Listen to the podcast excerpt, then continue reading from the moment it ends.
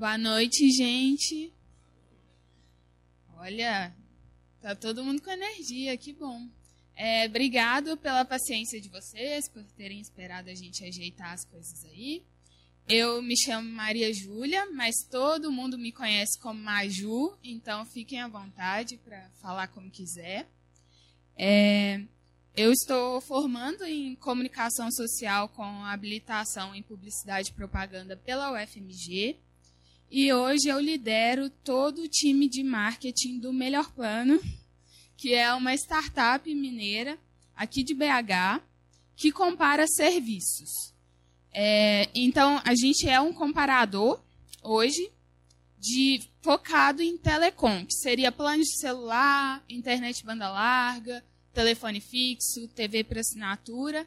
Então, assim, só para contextualizar vocês, é uma plataforma, melhorplano.net, que você acessa e lá você busca o serviço que você quer e a gente te mostra as opções de planos disponíveis na sua região ou no seu CEP. É, então, funciona de uma maneira parecida aí com o que o Booking faz, o que o Trivago faz, o Buscapé, só que com serviços.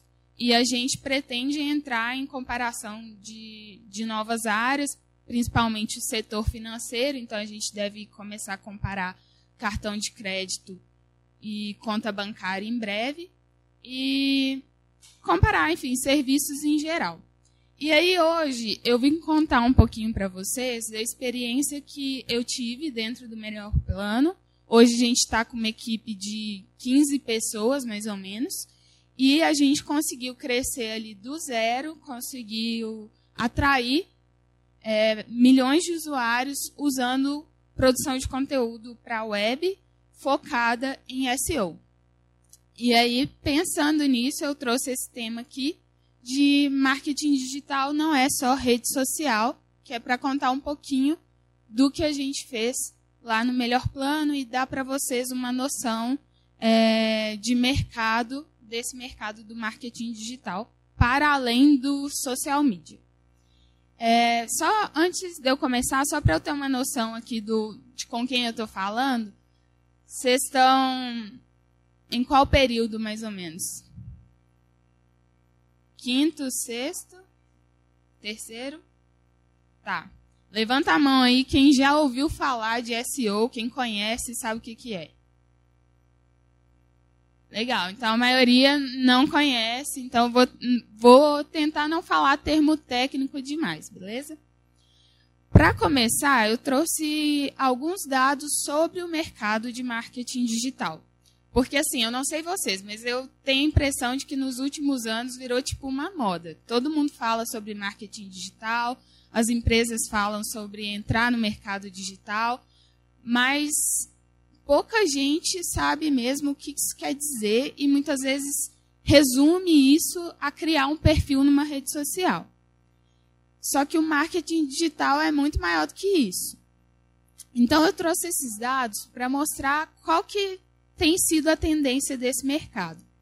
Uma pesquisa de 2018 da IAB Brasil, que é uma associação de mídias digitais, ela previu que o marketing digital teria um crescimento de pelo menos 12% ao ano até 2021. Só que de 2018 para 2019, o crescimento ao ano já foi de 28%. Então, assim, já superou as expectativas. E o que, que esse dado mostra? mostra que esse mercado tem muito potencial, porque esse crescimento aí é baseado na quantidade de investimento que ele deve ter. Então, está sendo previsto que as empresas vão investir mais no marketing digital.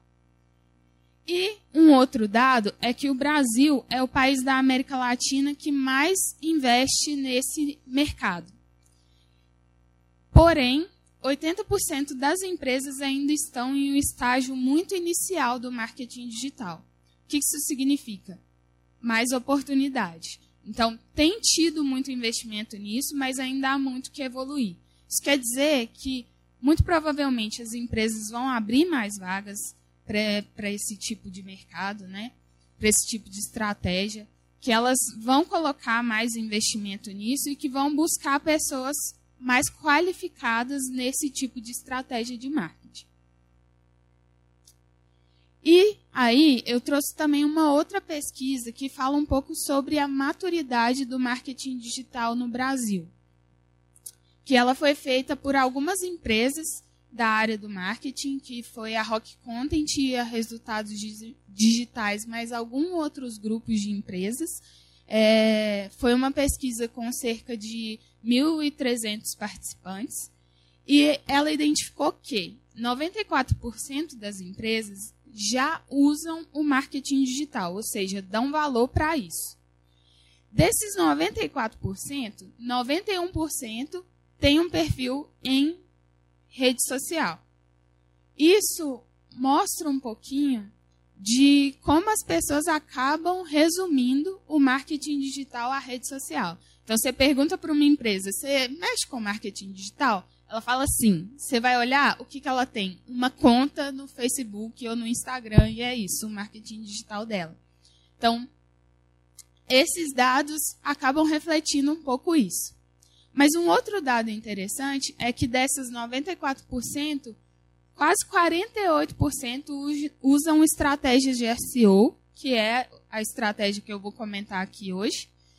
E é, isso mostra que ainda há uma parte muito grande a evoluir, principalmente nesse tipo de estratégia.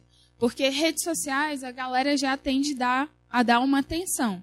Agora, a produção de conteúdo com SEO ainda tem muito espaço para crescer. E isso é positivo para quem é da comunicação e quer trabalhar nesse mercado.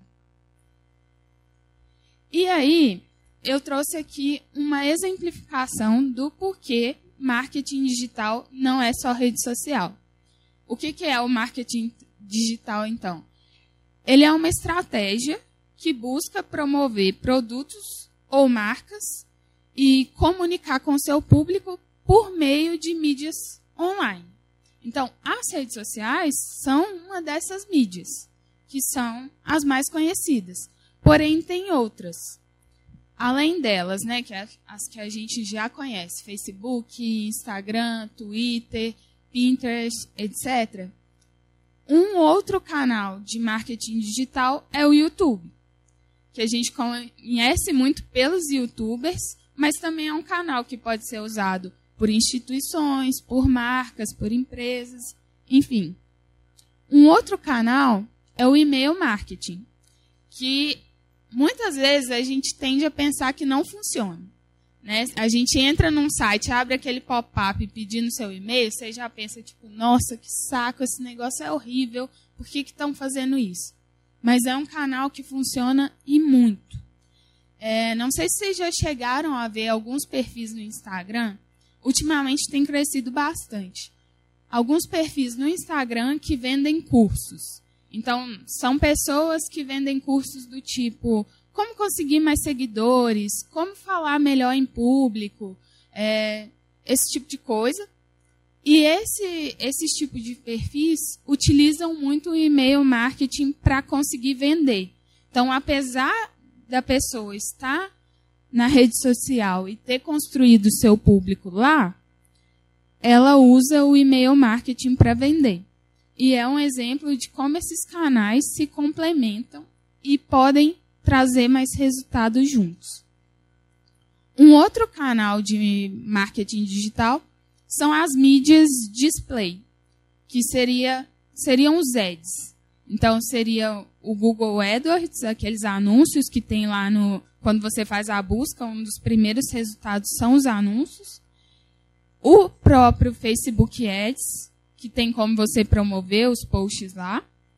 No YouTube, tem aquele tanto de propaganda que aparece no meio dos vídeos. Aquilo também é um, um tipo de canal do marketing digital.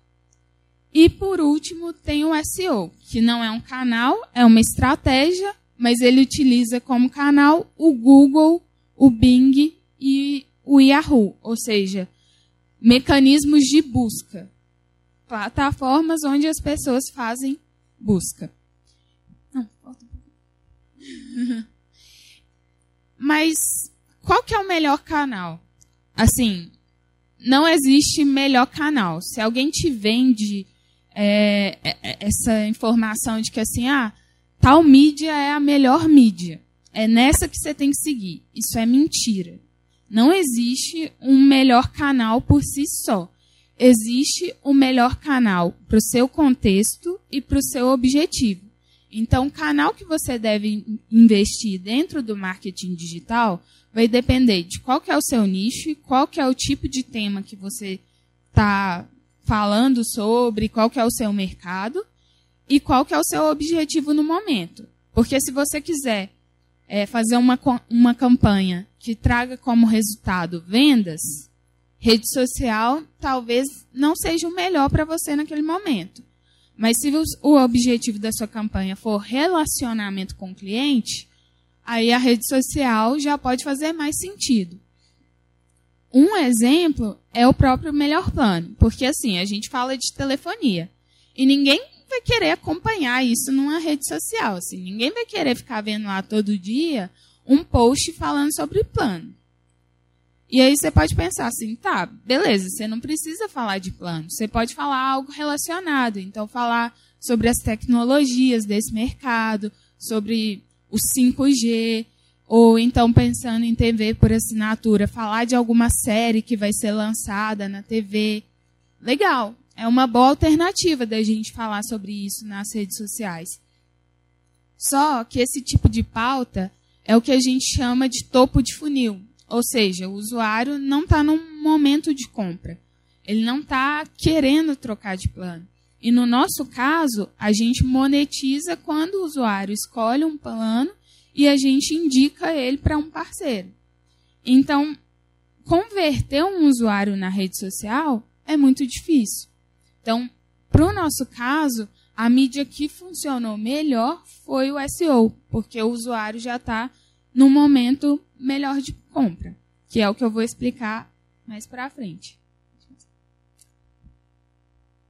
Pensando nisso, para fazer vocês refletirem o porquê que vale a pena pensar em outras mídias para além das redes sociais, vou tentar fazer uma pergunta aqui. Vamos ver se alguém está disposto a responder. Se não, o que, que você faz quando você tem uma dúvida? Alguém quer responder? Aonde? Exatamente. Sim, sempre quando ou na maioria das vezes, quando a gente tem uma dúvida, a gente pesquisa no Google. Então, seja eu quero fazer um bolo, eu não sei a receita, pesquiso no Google. Eu quero comprar um celular, eu quero o modelo tal, quero um iPhone. O que, que eu faço? Pesquiso no Google para saber os preços. E esse comportamento é um comportamento que tem crescido cada vez mais. A internet ainda não chegou em todos os lugares, mas nos lugares onde ela chegou, a maioria dos usuários da internet usam o Google. Por isso, essa é uma plataforma muito importante para se prestar atenção. Porque para a gente que é da comunicação, o melhor canal é aquele onde o nosso público está. É onde a gente pode comunicar com ele. E aí eu trouxe um exemplo do quanto o Google reflete o nosso comportamento. Alguém aí está assistindo Big Brother? Bom, para quem não tiver, vou contextualizar. Big Brother esse ano quis dar uma inovada e convidou alguns influencers ou pessoas mais conhecidas da mídia para poder participar. E uma delas foi a Manu Gavassi, que é uma cantora que ficou muito famosa na minha adolescência, que não não está longe da adolescência de vocês, eu imagino. E ela está participando do programa e num episódio durante uma votação, ela foi contextualizar, explicar a votação dela, que era no, em um cara que estava sendo muito machista, e ela falou assim: "O meu voto é por uma questão de sororidade". E aí ele respondeu: O que, que é isso? E aí ela falou: Lá fora você descobre.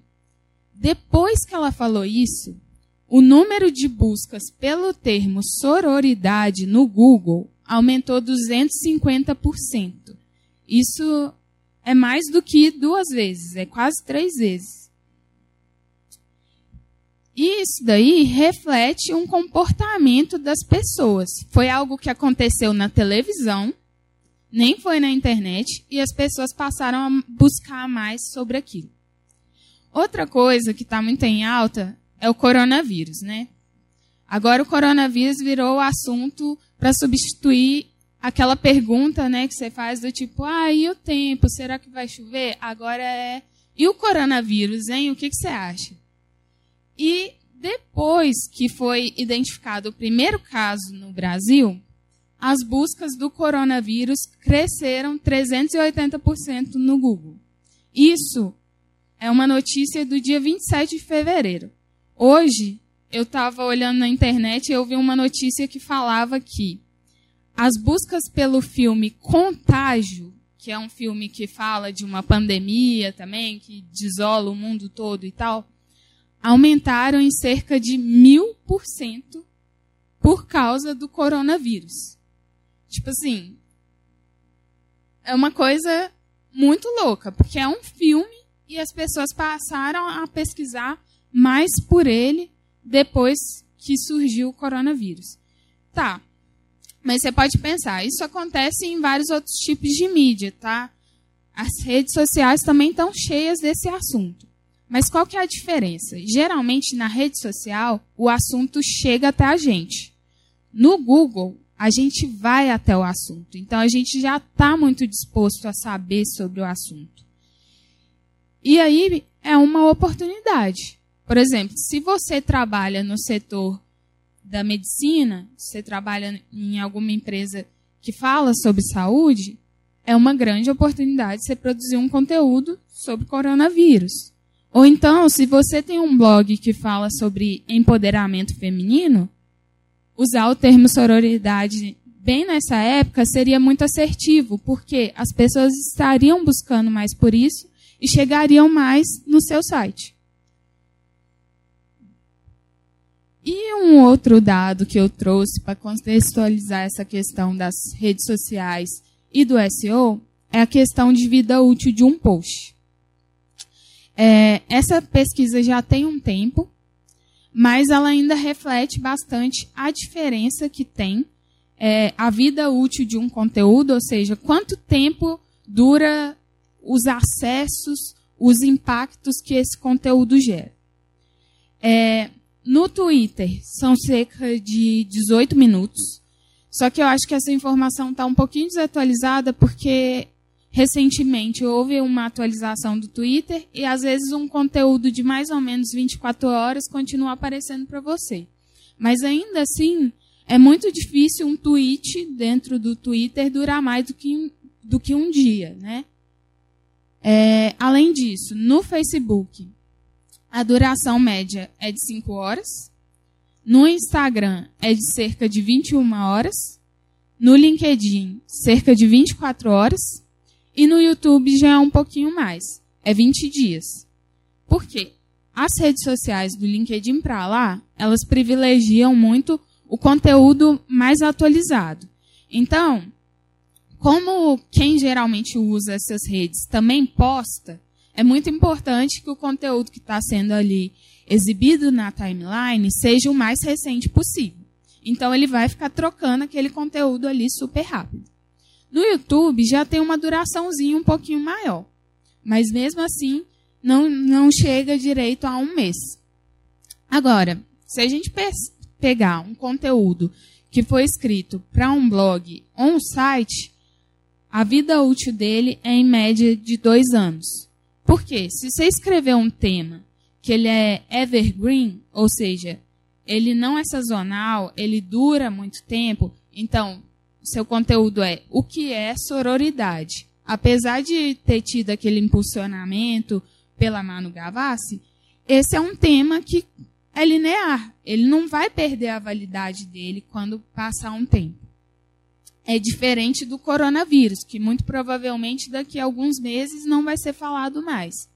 Então, se você tem um conteúdo evergreen, um tema desse tipo, você consegue fazer ele durar muito tempo sem você precisar lançar um conteúdo novo sobre aquele tema. O que é diferente nas redes sociais. Você precisa ir fazendo vários posts ao longo do tempo. Se você manter esse conteúdo atualizado, ele pode durar até mais tempo.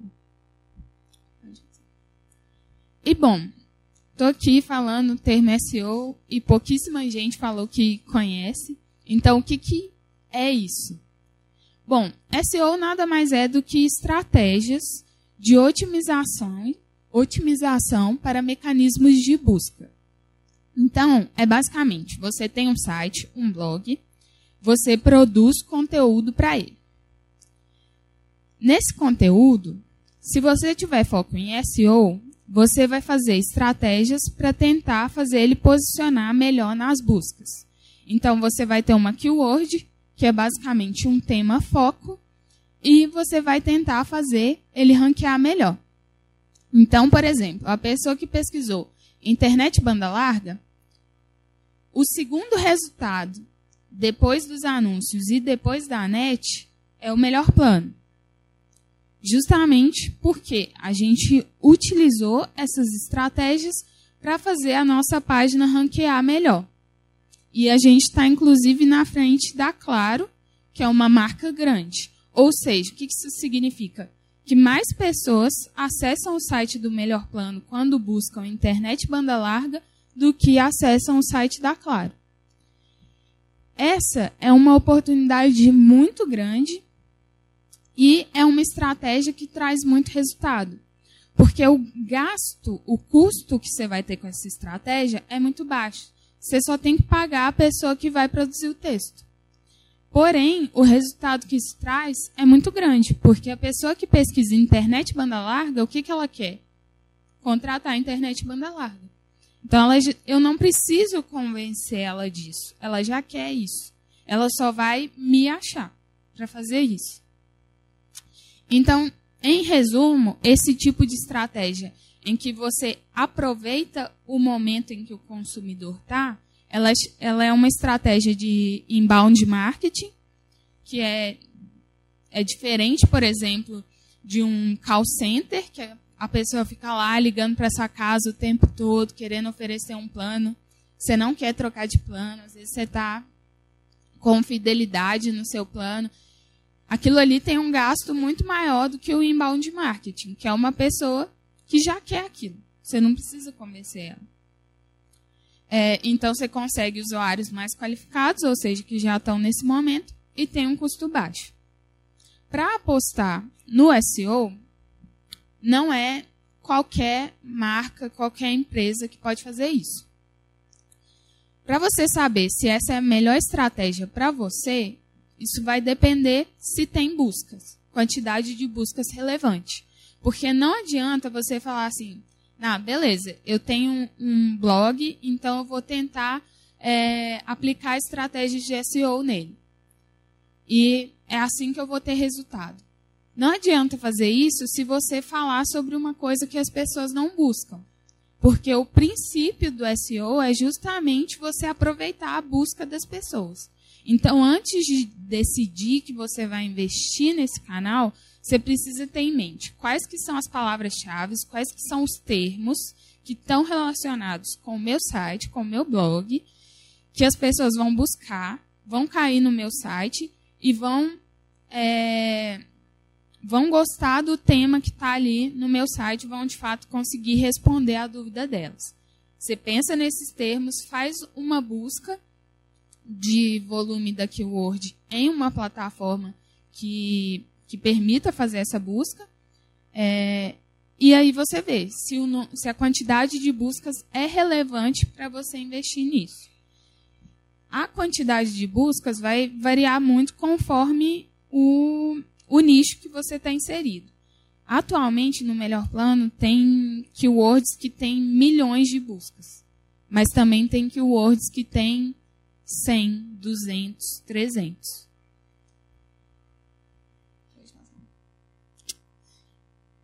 E como eu falei já um pouco do Melhor Plano, eu trouxe aqui o exemplo que a gente tem de crescimento orgânico todo baseado em SEO.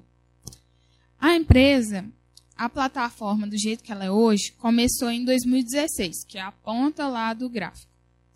Em 2017, eu entrei. Eu fui a primeira pessoa que entrou na empresa, além dos fundadores, e eu entrei para mexer com SEO. A partir dali, a gente fez uma estratégia inteira baseada nessa técnica. Até hoje, cerca de 90% do tráfego que a gente tem é por causa de SEO.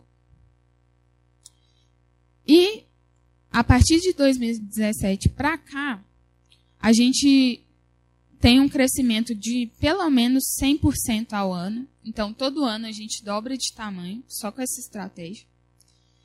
A gente já atingiu o patamar de ter um milhão de pessoas acessando o site por mês. E ao todo, a gente já impactou mais de 20 milhões de pessoas de, nesse período todo. E só com SEO a gente conseguiu se tornar o maior comparador de telecom do Brasil, porque a gente tem alguns concorrentes, e também ganhar reconhecimento da imprensa e de parceiros. Porque assim, a gente faz a comparação para o usuário, o usuário não paga nada para a gente. Então, os nossos parceiros são quem? As, as operadoras, que são marcas muito grandes. Então, para você convencer ela de que você é um bom parceiro e você começar ali do nada, você chega na operadora, ela não sabe quem que é a minha empresa. Para eu convencer ela, eu tenho que mostrar números.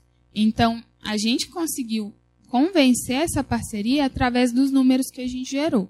Além disso, a gente já saiu em vários sites de notícias, a gente já foi capa da UOL várias vezes, a gente já saiu no G1, é, a gente já saiu na Globo News. Tudo isso porque eles foram vendo a nossa presença ali no, no Google. Tá, mas como que a gente conseguiu isso? Foi só escrever alguns textos, colocar lá no ar, fazer aqueles títulos chamativos, clickbait e pronto, foi isso. Né? Aquela coisa tipo assim, fulana emagrece 50 quilos e choca Belo Horizonte. 10. Não, não foi isso que a gente fez. É, a gente produziu conteúdo, colocou muitos textos no ar, fez otimizações e tal. Mas SEO não é só isso. SEO é criatividade. Todo dia você tem que pensar numa coisa nova e mirabolante, diferente para você fazer. E algumas das estratégias, além das otimizações rotineiras que a gente faz é, nos posts, nos conteúdos, foram: a primeira delas, apostar em dados, pesquisas e premiações. Isso é muito importante.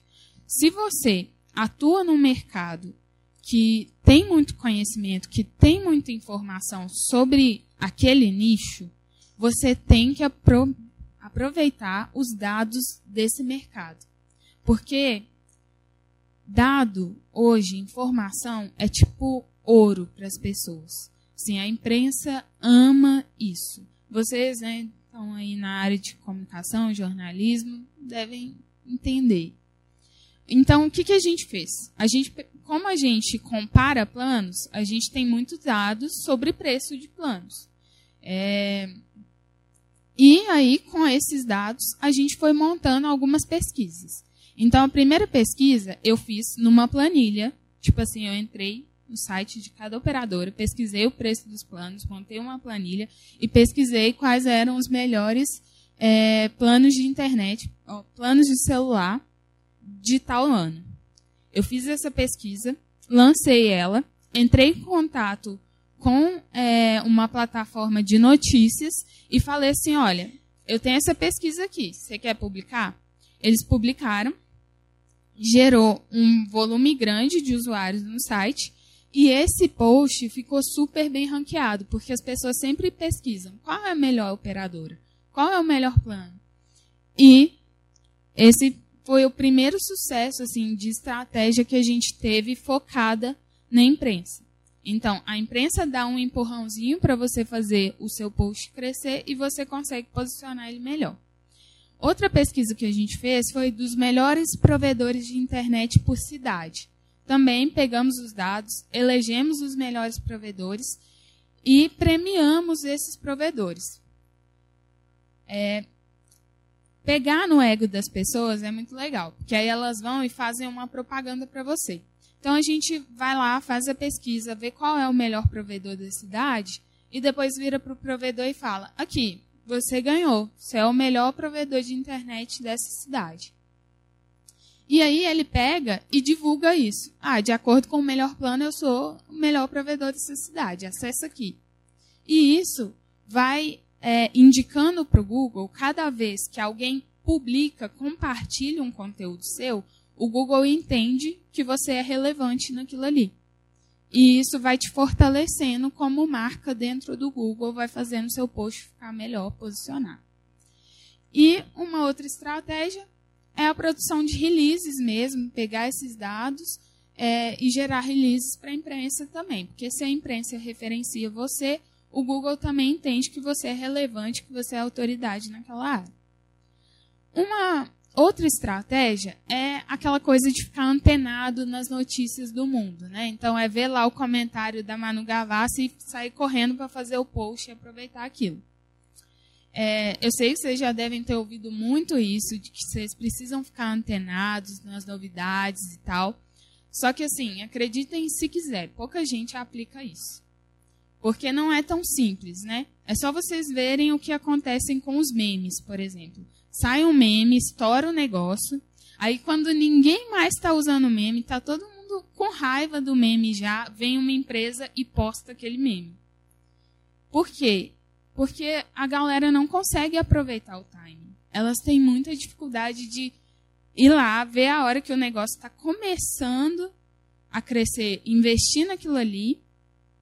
E aí, quando elas percebem que aquilo é uma oportunidade, já passou. Então, uma das coisas que a gente fez nesse sentido foi Game of Thrones foi um, uma decepção para muita gente, mas para a gente foi um negócio bem legal eu, como fã de Game of Thrones, ano passado foi a última temporada, então tava aquela aquele fuzuê todo pro lançamento e tal. Peguei e falei assim: "Ah, vamos produzir um post falando sobre como assistir Game of Thrones, já que a gente fala de TV por assinatura e isso é exibido na HBO, que é um canal de TV." Fizemos isso sem nenhuma pretensão. Volta um slide tá ali. Tá vendo esse pico aqui? Isso é Game of Thrones. Tipo assim, da noite pro dia, começou a ter muito acesso no site. E a gente ficou tipo, o que está acontecendo? Quando a gente foi olhar, eram as pessoas pesquisando como assistir a série. E trouxe muita gente para o nosso site, levou muita gente a conhecer a gente. Aí vem outros assuntos. Falar sobre Big Brother Brasil, que é algo que está uma tendência grande.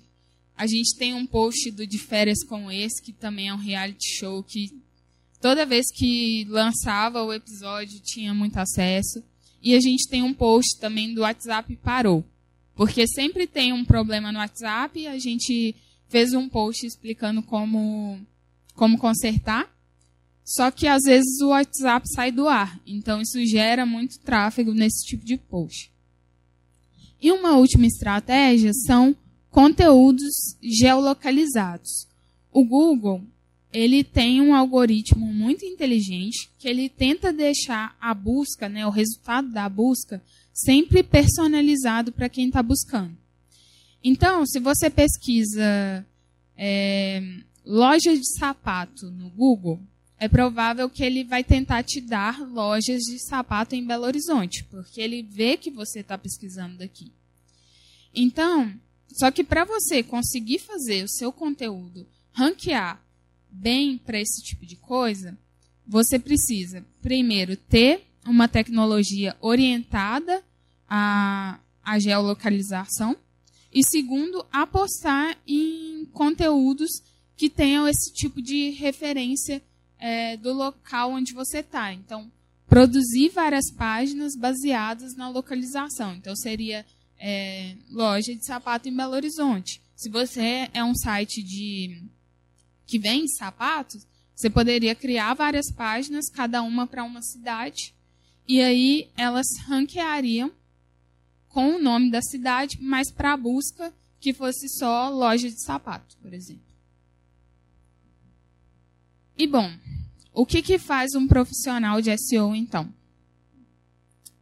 Não é só escrever conteúdo, é escrever conteúdo também.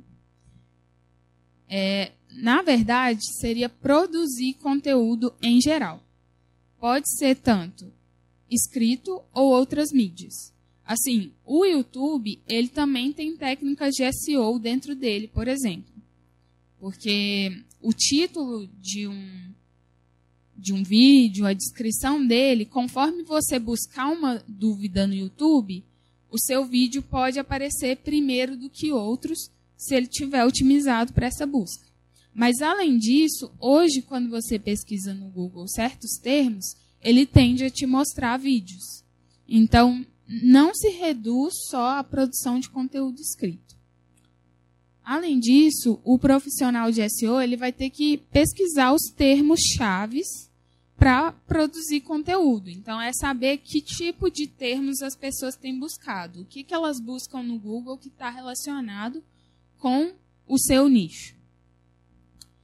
Também tem a parte de planejamento estratégico, que é definir o que, que você vai fazer, para quais é, buscas você quer posicionar, porque assim, o seu recurso vai ser limitado. Provavelmente no seu nicho vai ter milhões de palavras-chave, mas qual que você vai decidir que vai ser produzida primeiro para te trazer resultado mais rápido? Além disso, dependendo do seu objetivo, se for converter, se for é, gerar uma aproximação com o público, qual que vai trazer mais resultado conforme o seu objetivo. Além disso, é importante ter análise de resultados, porque assim não é só produzir o, o conteúdo e pronto, acabou. Você tem que produzir e ver o que, que ele te gerou. Ele de fato deu certo? Ele conseguiu posicionar? É, quanto de resultado que ele está te trazendo? Se ele não está funcionando, o que, que você pode fazer para melhorar os resultados dele? Além disso, você tem que buscar parcerias e lançar releases para a imprensa, justamente para fortalecer a sua autoridade no Google. Porque só produzir conteúdo não vai fazer com que ele ranqueie. Você tem que mostrar para o Google que aquele é um conteúdo de relevância. E você só consegue fazer isso se você for referenciado. E, além disso, outros tipos de otimizações. Então, ah, eu, vou, eu acho que essa chamada aqui não está boa, vou alterar ela. Eu acho que esse ponto aqui de conversão, esse botão que eu coloquei, não está bem posicionado. Eu acho que se eu subir ele, vai ter mais conversão. Ah, acho que essa title não está chamativa o suficiente. Vou ter que alterar ela. Então, tem vários tipos de otimização que podem ser feitos. E bom, como eu já citei, o profissional de SEO ele não tem só que saber escrever. Ele tem que ser um profissional multidisciplinar. E essa é uma coisa que as empresas têm buscado cada vez mais. Você tem empresas que contratam somente redatores e que chamam é, as pessoas apenas para escrever e que apenas têm uma noção de SEO básica e tal, e pronto. Mas eu acredito que assim, o ideal é você, a mesma pessoa que escreve o conteúdo, ser a pessoa que faz a análise por trás. Então, ser a pessoa que olha quais são os resultados, que pensa como é que eu faço para melhorar a minha posição, se o concorrente está na minha frente, o que, que eu vou fazer para conseguir ultrapassar ele, para para ter mais resultados. E para isso, você precisa de habilidades que vão além de escrever. É uma capacidade analítica, capacidade de olhar os números, interpretar os dados, é ficar ali antenado com a tecnologia. Então, hoje no SEO, por exemplo, você lança um conteúdo. É, o Google ele tende a dar mais relevância para páginas que têm carregamento rápido. Então, se a pessoa acessa o seu site e ele demora muito a carregar o, o texto, a imagem, o Google vai entender que esse site não é bom. Porque o objetivo dele é agradar ao máximo o usuário. O usuário que entra numa página que está demorando a carregar, ele vai sair muito rápido. Então, essa parte é uma parte que o redator não consegue mexer. Mas a galera de desenvolvimento, os programadores, eles conseguem olhar isso, olhar o código da página e pensar: o que, que tem nesse código que está fazendo esse carregamento demorar? O que, que eu posso otimizar na tecnologia para fazer ele carregar mais rápido? E você, né, como um profissional de SEO, você não precisa ter conhecimento de programação. Mas você precisa, pelo menos, ter essa noção de que a velocidade de carregamento da página vai afetar seu, a sua performance, para você poder notificar lá o time responsável por isso e pedir essa melhoria. Então, o que, que um profissional dessa área precisa ter? Ele precisa ser o que se chama de profissional T, que é uma pessoa que tem um conhecimento geral, então ela tem noção, ela não sabe só de SEO, mas ela sabe de outras mídias, ela pode usar as redes sociais para complementar o SEO, ela pode usar o e-mail marketing para complementar o SEO, mas ela tem especialidade em um nicho. Então, você tem noção de práticas de marketing como um todo, mas você é especialista ali naquele nicho de SEO, por exemplo. Tá, mas eu tenho que virar um profissional assim completo do dia para a noite? Não. Isso é uma coisa que você vai construindo aos poucos, mas você tendo isso em mente, isso vai te destacar das outras pessoas. Mesmo que você pense assim, ah, eu gosto de ser redator, eu quero só escrever, eu não quero ter que ficar tendo essa parte analítica. Não tem problema, tem várias áreas que você pode apostar. Você pode apostar no copywriting, que é uma forma de você escrever que chame mais a atenção do usuário, que converta mais esse usuário. Mas você também é, pode apostar em outros tipos de técnica e, e se profissionalizar em uma delas. Tá. E como é que é trabalhar nessa área do, de SEO? Bom, em termos de oportunidade, tem, tem aberto muitas oportunidades nessa área. Sim, o mercado tem buscado cada vez mais esses perfis com conhecimento em SEO. Então, a gente já vê até marcas mais tradicionais que não estavam no meio digital, que estão apostando nesse meio. É, então, bancos, a gente tem visto, apostado muito nesse tipo de estratégia digital. É, jornais. Então, recentemente, uma colega nossa até, ela foi chamada para o jornal O Tempo para construir o SEO deles do zero. Por quê? Eles estão percebendo que a mídia tradicional tem é, diminuído o ritmo de crescimento delas e estão vendo uma oportunidade no digital. E qual a melhor maneira de você acessar uma notícia? Quando você busca no Google.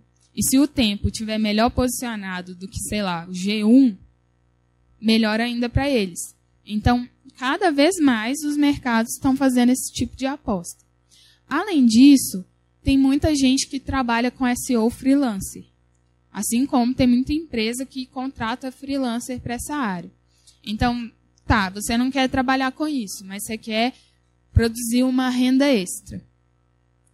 Você aprendendo algumas técnicas de SEO, você consegue oferecer o seu serviço como um redator freelancer. Você escreve o conteúdo otimizado para SEO e oferece esse trabalho para uma empresa. Você não, não tem o trabalho ali do dia a dia, às 6 horas, às 8 horas. Você trabalha como um freela para eles. É...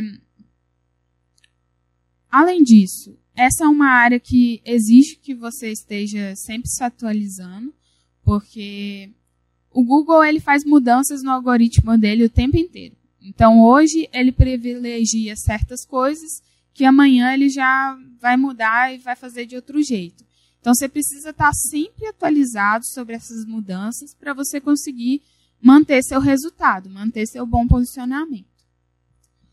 Além disso, essa é uma oportunidade muito grande de gerar impacto, porque você consegue atrair um número grande de pessoas que vai chegar até o seu conteúdo. Então, vai ser milhões de pessoas que vão ler o que você escreveu, nesse caso. É, e, além disso, é um ramo que te permite ter mais flexibilidade. É, é claro que, assim, isso vai depender muito da, da empresa, do lugar onde você está trabalhando, mas, assim, tem algumas profissões, algumas áreas que permitem ter mais flexibilidade do que outras. Então, se você é, por exemplo, um repórter, é, você tem que estar tá ali sempre disponível para ir poder fazer a matéria, por exemplo. Mas no caso do redator freelancer ou do, do redator em SEO, a hora que ele está escrevendo esse conteúdo não importa. Então, ele consegue ter mais flexibilidade. No caso, por exemplo, de onde eu trabalho, do, do Melhor Plano, a gente tem flexibilidade total de horário. O trabalho é parcialmente remoto, então, às vezes a galera não vai para o escritório, trabalha de casa, e cada um trabalha no horário que quiser.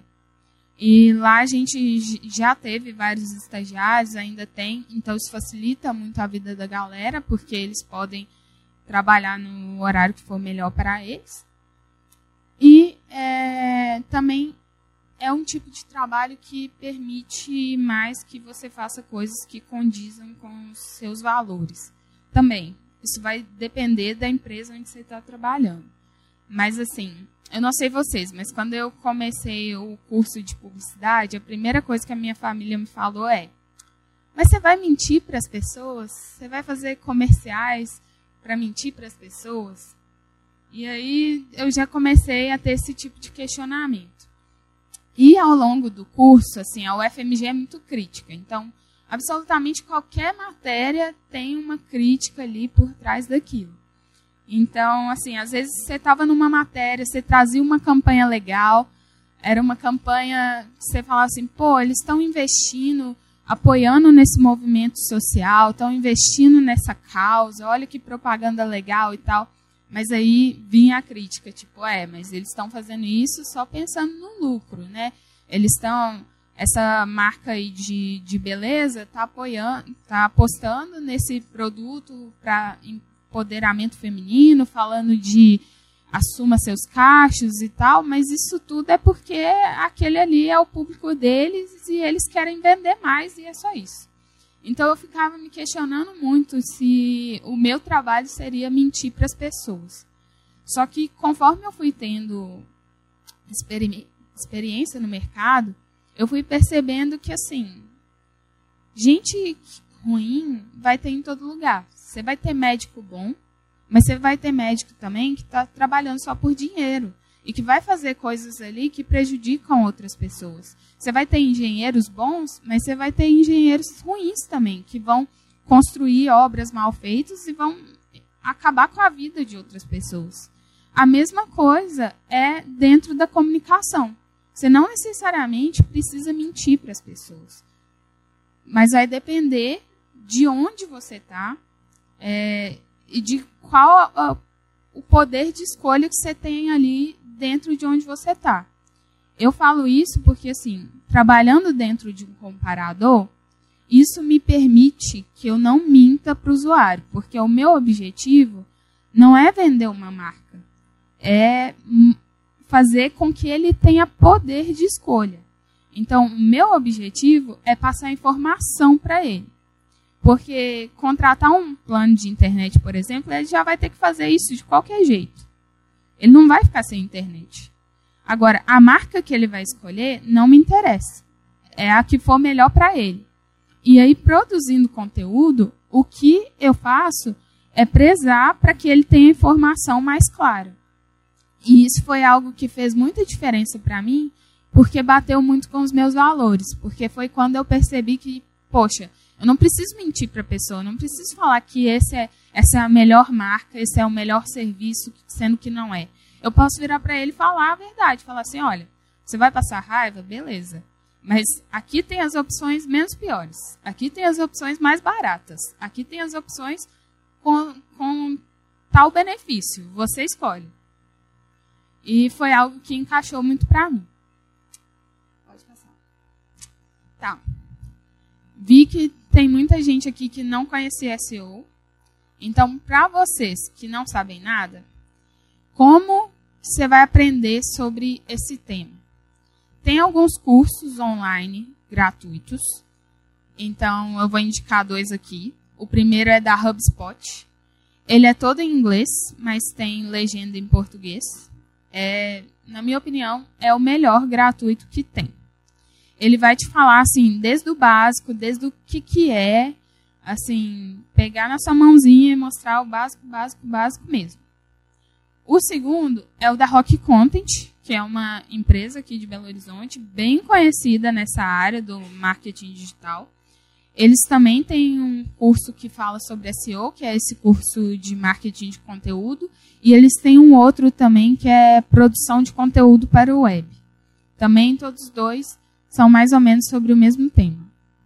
E além disso, assim, tem alguns blogs que você pode acompanhar. O mais famoso é o do Neil Patel. Ele também é inglês, mas tem a versão portuguesa, então tem o site com os posts todos em português.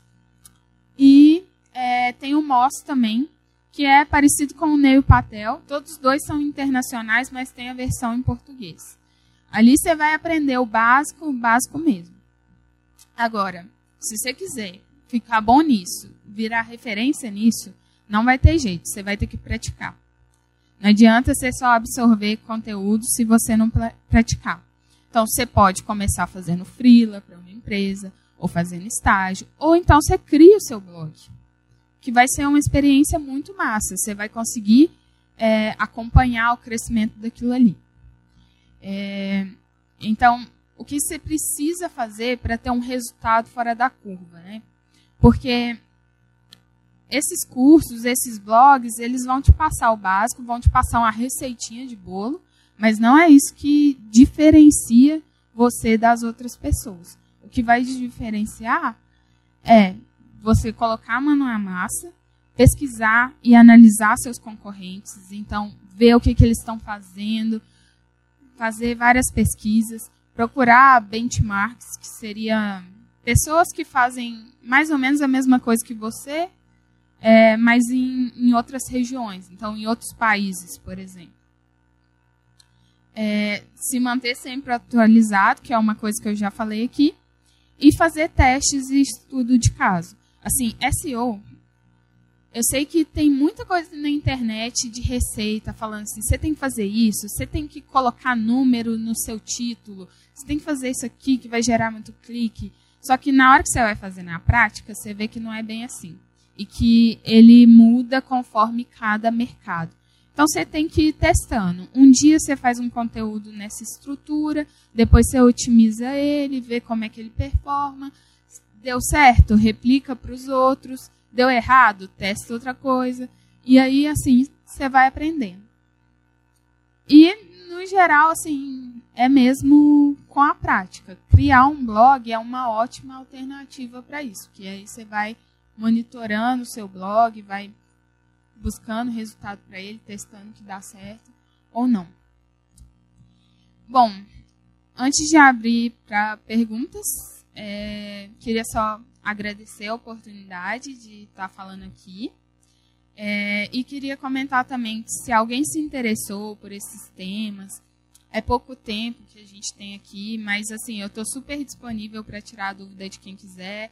É, a Thalia, que estuda aqui, ela trabalha lá no Melhor Plano comigo também. Ela é bem fera nessa área de SEO, então se alguém tiver alguma dúvida, pode procurar ela também.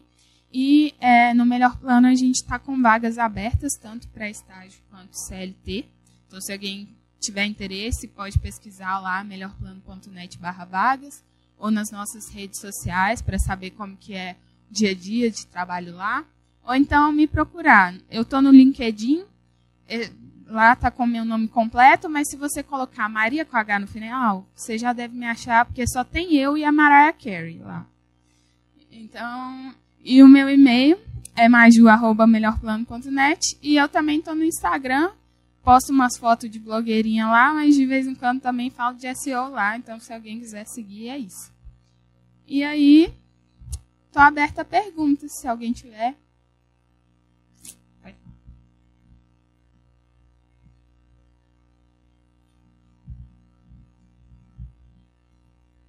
Boa noite. É, obrigado pela palestra, Maju, foi ótima.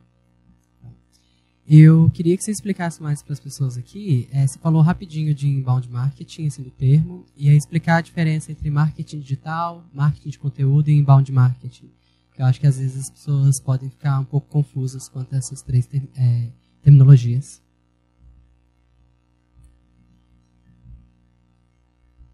Legal. Inbound marketing é o contrário de outbound marketing. Então, o inbound é qualquer estratégia de marketing que você faz é, com base no comportamento de que o usuário vai te procurar.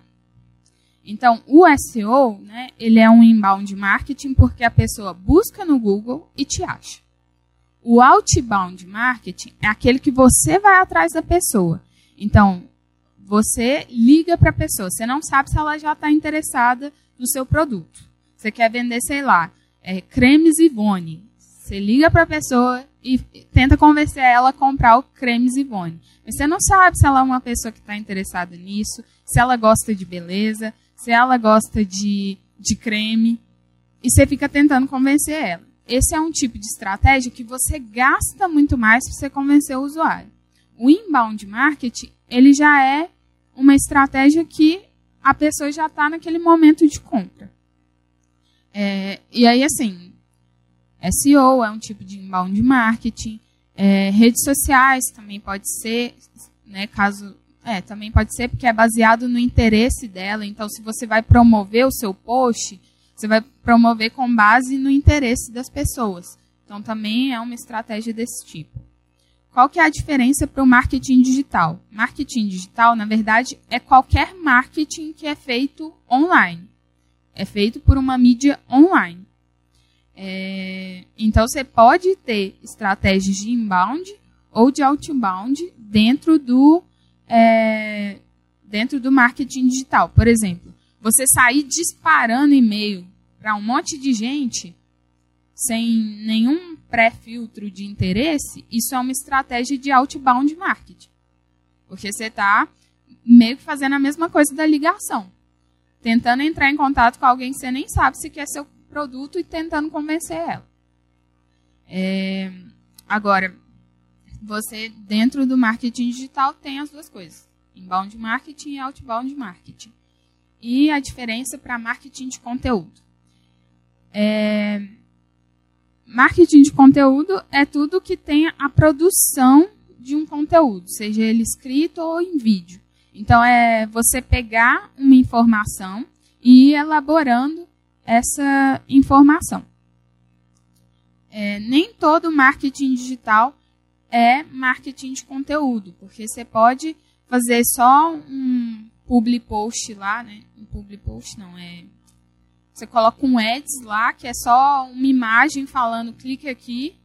Isso daí é marketing digital. Você está fazendo um marketing online. Mas você não produziu um conteúdo, você não produziu um texto, você não produziu um vídeo para gerar informação para aquela pessoa. Você só está publicando um ads falando para a pessoa comprar seu produto. Deu para entender?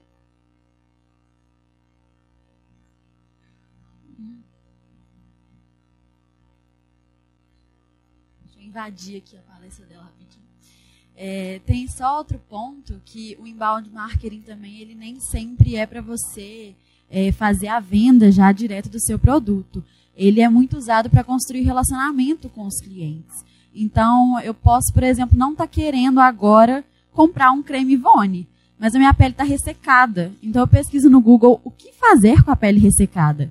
Se a marca do creme Ivone tiver lá um texto falando dicas caseiras para poder né, melhorar sua pele e tal, pode ser que agora eu não vá contratar, eu não vá comprar esse creme. Mas no futuro eu posso lembrar disso, querer comprar, lembrar que foi essa marca que me ajudou. Ou então, durante o conteúdo mesmo, eles falam: ah, a gente tem também outras dicas, é, tem creme, você não precisa fazer caseiro.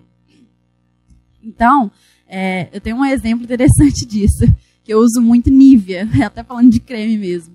Eu uso muito Nivea. E um dia eu pesquisei é, como melhorar a pele ressecada. E eu entrei no conteúdo da Nivea e ela, tipo assim, tinha um post de 300 palavras, não falou nada com nada, foi super inútil para mim. Eu falei, gente, mas é uma marca de creme, como que ela não, não agregou nada para mim? Eu perdi completamente a credibilidade na marca, porque a minha ideia era que ela me ajudasse. Então, assim, você constrói também a identidade dessa marca, o que, que ela é, o que, que ela, né, o que, que ela representa, o que, que ela deve fazer para as pessoas. Então, tem que ser também uma coisa alinhada com seus valores e com o que você faz mesmo para o cliente. Então, isso ajuda a construir essa imagem e o relacionamento com o usuário. Muito bem, é isso mesmo. Ela me dá muito orgulho, gente, porque ela trabalha diretamente comigo. Alguém tem mais dúvida? Ah, eu tenho posso deixar que eu falo aqui assim mesmo, não, tem, não precisa perceber. É, talvez seja mais técnica, mas é, é que cada vez que você procura isso, você, você acha uma resposta diferente. Você falou anteriormente de ter um conteúdo geolocalizado.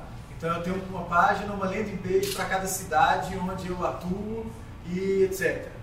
É, mas eu acho que isso, isso aí, aí você me explica se eu estiver errado, é, isso tem que, vai ajudar se estiver atrelado a um Google Meu Negócio, essas páginas localizadas. Né? Ou, por exemplo, uma página de, sei lá, é, Itabira. Aí eu tenho que ter um Google Meu Negócio em, cadastrado em Itabira e essa página vinculada para ajudar a melhorar ou não, não precisa disso, uh, só de ter o conteúdo, o nome da cidade no, no, na URL já ajuda, no título, etc. Isso aí já ajuda. É, não precisa ter o Google Meu Negócio. Para quem não sabe, o Google Meu Negócio é aquele que, quando você pesquisa o nome da empresa, ele exibe o lugar onde ela fica a sede da empresa e tal. Não precisa. O que você precisa é que, assim, toda vez que você entra num site, ele gera o que é chamado de cookie, né? Então ele grava a sua informação do seu IP e a sua localização. É, no seu site, você consegue incorporar um componente de localização, em que lá ele vai alterando conforme cada cidade. Se você tiver esse componente e para cada página que você lançar, ele tiver marcado o nome da cidade, ela vai. É, aquela página é a que vai ranquear, não é a do Google Meu Negócio. Ela vai ranquear normalmente. Então, essa aí é uma página normal, só que ela tem um componente de localização dentro dela. Então, quando você pesquisa internet banda larga, no caso eu moro em Betim, apareceu internet banda larga em Betim. Certo. E essa mesma lógica aí, claro, para uma outra tecnicalidade, é, aquela história, talvez eu esteja só fazendo pergunta de coisa que é mais antiga e também de, né? Mas é subdomínio ou diretório? Vai ranquear melhor se eu usar conteúdo específico em subdomínio, em diretório, ou eu crio uma URL nova? Ah, legal. Subdomínio não é muito bom. O que seria um subdomínio, né? O domínio, ali no caso, é melhorplano.net. É meu site, né, a minha home melhorplano.net. O que vem depois da barra, tipo melhorplano.net barra blog, é um diretório.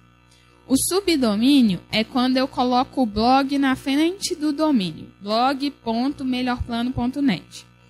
É, assim, o Google ele não conta os segredos dele pra gente, né? Porque ele não é bobo. Se ele contar os segredos dele, aí tá todo mundo ranqueando em primeiro lugar e aí acabou o negócio dele. Ele fala que não tem diferença entre as duas coisas.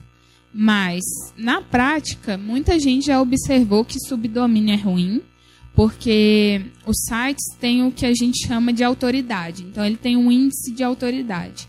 Se você cria um subdomínio, você transmite menos autoridade para as outras páginas. Mas se você cria diretório, então você vai criando as barras, é, você transmite mais autoridade. Aí é, é mais ou menos essa a importância. Agora, para localização, o que, que a gente faz? A gente usa o diretório para escrever o nome do lugar. Então, igual ali está mostrando MG, aquilo ali é um diretório, é internet banda larga barra MG barra Betim. Porque se repetir é, o nome da cidade, que no caso vira uma palavra-chave, na URL é importante para o SEO, ajuda a ranquear melhor. Aí uma última pergunta, monopolizando aqui. É, essas duas perguntas que eu fiz, elas se relacionam ao Google. E aqui você falou de algumas ferramentas, HubSpot, o curso da Rock Content, etc.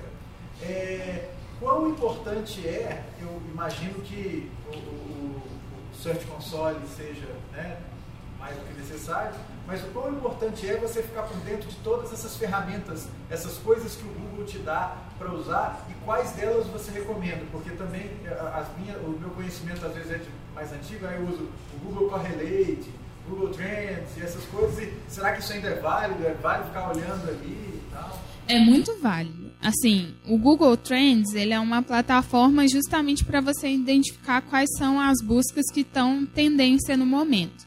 Então você consegue ver se está subindo o número de buscas ou caindo e tal. É muito bom você seguir isso, porque isso te dá alguns insights. E a gente olha muito isso no dia a dia. O problema das plataformas do Google é que elas não são muito, muito precisas, porque ele esconde um pouquinho o jogo.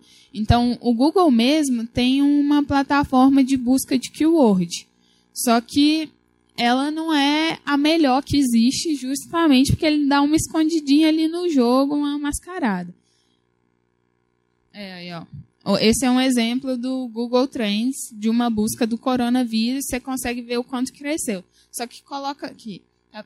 coloca o mouse em cima do gráfico. Aqui está falando que teve 100 buscas. Eu duvido que foi só 100. Deve ter tido muito mais. E ele tá, ele mascara muito essas coisas. É. É. Piorou, né? Chegou 75, 100. É. Então, assim, é muito relevante usar essas plataformas. Eu recomendo muito o, Google Trends, que é a que eu mais uso. É, o Search Console já é uma plataforma assim para você ver o desempenho do seu site. Essa a gente acompanha mais, que ela mostra o posicionamento para qual keyword, CTR, que é a taxa de clique que o seu post recebe para aquela busca. Então, essa a gente acompanha muito. Acho que são as duas melhores assim do Google que eu recomendo. Agora, fora essas, a gente usa algumas pagas. É, uma muito conhecida é o SEMrush, que ela olha essas questões de posicionamento e de keyword também. Uma que a gente usa muito é o Ahrefs, a-H-R-E-F-S, que também monitora posicionamento, mas você consegue pesquisar o posicionamento dos seus concorrentes. Então, se ele está tendo muito tráfego, você coloca lá o URL dele, você vê de qual busca que ele está tendo muito tráfego, e aí você aposta naquela keyword também. E ele te mostra a quantidade de backlink. Backlink é quantas vezes você recebeu um link de outro domínio, que também é muito importante para SEO. Aí, é só eu. Mas é, você falou de link. É, uma coisa que é legal de, de, prestar atenção em SEO, que é uma coisa que muda o tempo todo, é a personalização dos resultados de busca. Então, como é que você vende o trabalho de SEO uma vez que o resultado ele para o seu cliente vai ser um, para você é outro, para o cliente do seu cliente é outro. Como é que você vende o, o trabalho de SEO falando, ah, é, não é mais aquela história de eu te coloco em primeiro lugar no Google. Né? Ou essa, essa, esse argumento de venda ainda existe? Bom. É... E é legal às vezes até explicar, porque a galera tá pensando Ó, oh, assim, existe essa coisa de que o Google dá um resultado personalizado para cada pessoa.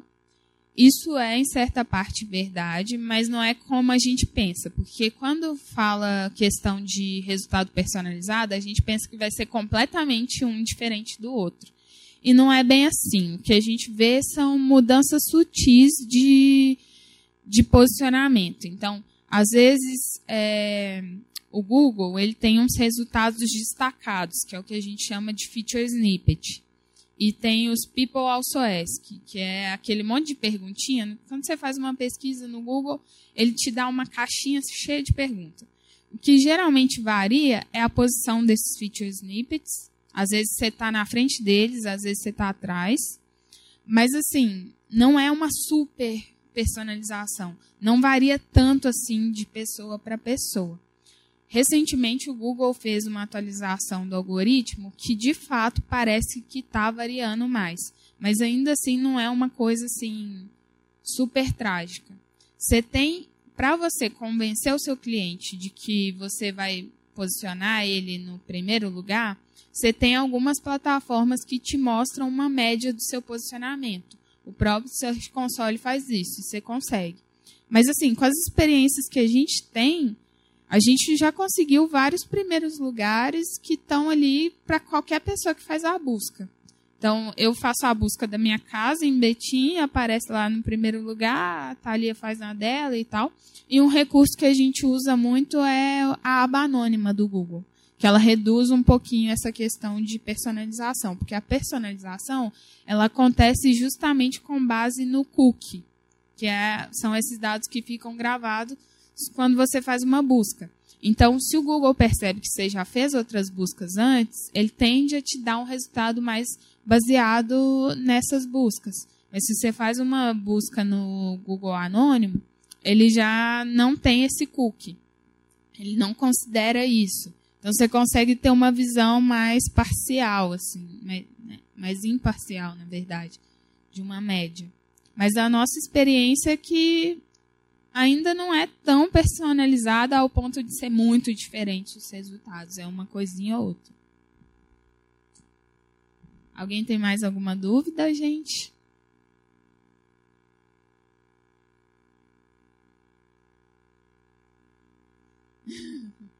Então, acho que é isso. Muito obrigada pela presença de vocês. Obrigada, Caio, pela oportunidade. Fiquei muito feliz. E procurem a gente, me procurem depois também para a gente bater um papo aí sobre marketing digital, sobre SEO. É isso. Valeu, gente.